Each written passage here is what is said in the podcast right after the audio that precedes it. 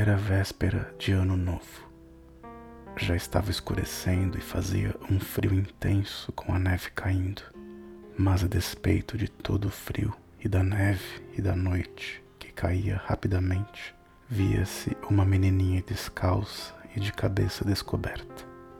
Bem, é verdade que estava usando chinelos quando saíra de casa, mas os chinelos eram muito grandes, pois eram os que a mãe usava e escaparam-lhe dos pezinhos gelados quando atravessou correndo pela rua para fugir de duas carruagens que vinham em disparada. Não foi possível achar um dos chinelos, pois o outro fora apanhado por um rapazinho que saiu correndo, gritando que aquilo ia servir de berço aos seus filhos quando os tivesse. A menina continuou a andar, agora com os pés descalços e gelados levava no avental velhinho uma porção de pacotes de fósforos. Tinha na mão uma caixinha, não conseguira vender uma só em todo o dia e ninguém lhe dera sequer um níquel. Assim, esmaecendo de fome e de frio, ia se arrastando penosamente, vencida pelo cansaço e desânimo. Parecia a imagem viva da miséria.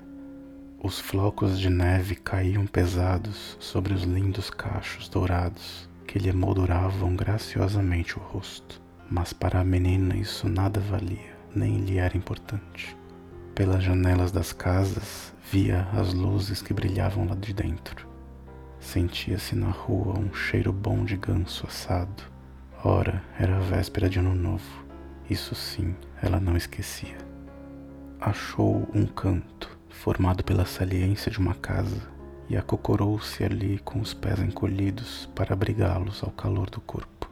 Mas cada vez sentia mais e mais frio. Não se animava a voltar para casa porque não tinha vendido uma única caixinha de fósforos e não ganhara sequer um níquel.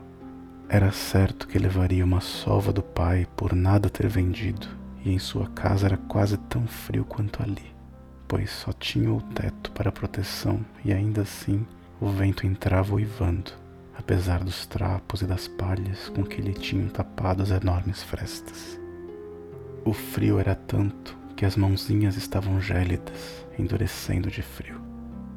Quem sabe se acendesse um fósforo ajudasse a aquecer, se se animasse a tirar ao menos um da caixinha e riscá-lo na parede para acendê-lo. Puxou um da caixinha, rec, como estalou e faiscou antes de pegar fogo. Surgiu uma luz bem clara e parecia mesmo uma vela quando abrigou o fogo com a mão. Sim, era uma vela bem esquisita aquela. Pareceu-lhe que estava sentada diante de uma grande estufa de pés e maçanetas de bronze polido. Ardia nela um fogo magnífico que espalhava suave calor. E a meninazinha ia estendendo os pés enregelados para aquecê-los, mas apagou-se o clarão. Sumiu-se a estufa tão quentinha e ali ficou ela no seu canto gelado, com um fósforo apagado na mão. Só via a parede escura e fria. Riscou outro fósforo. Onde a luz batia, a parede se tornava transparente, como um véu, e ela via tudo dentro da sala da casa. Estava posta a mesa. Sobre a toalha alvíssima como a neve, via-se fumegando entre toda aquela porcelana tão fina um belo ganso assado, recheado de maçãs e ameixas. Mas o mais surpreendente de tudo foi que o ganso saltou do prato e, com a faca e o garfo ainda cravados nas costas, foi indo pelo assoalho direto à menina.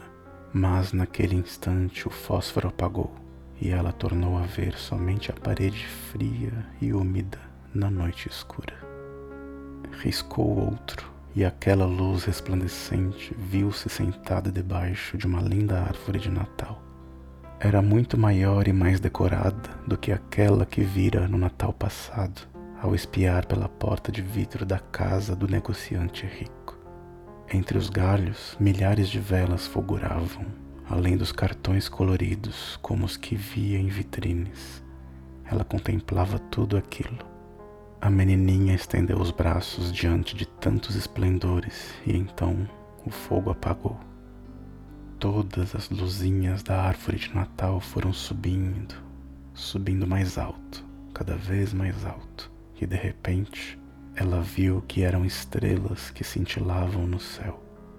Mas uma caiu lá de cima, deixando uma risca de fogo reluzente no caminho. Alguém morreu, disse a pequena vendedora de fósforos.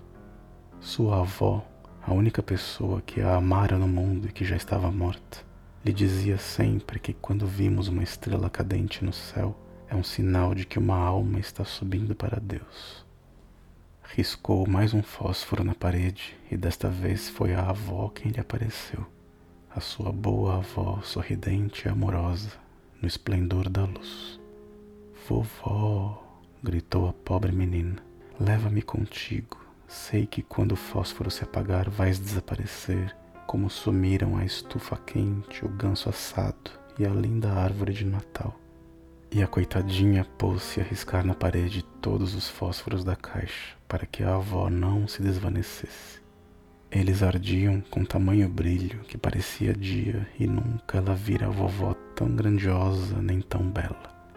E ela tomou a neta nos braços e juntas voaram em um fulgor de luz e esplendor, mais e mais alto, longe da terra, para um lugar onde não há mais frio nem fome nem sede, nem dor, nem medo, porque elas estavam agora com Deus.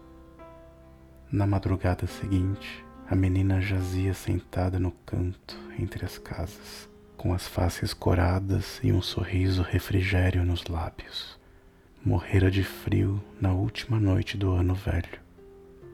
O novo ano iluminou o pequenino corpo, ainda sentado no canto, com a mãozinha cheia de fósforos queimados.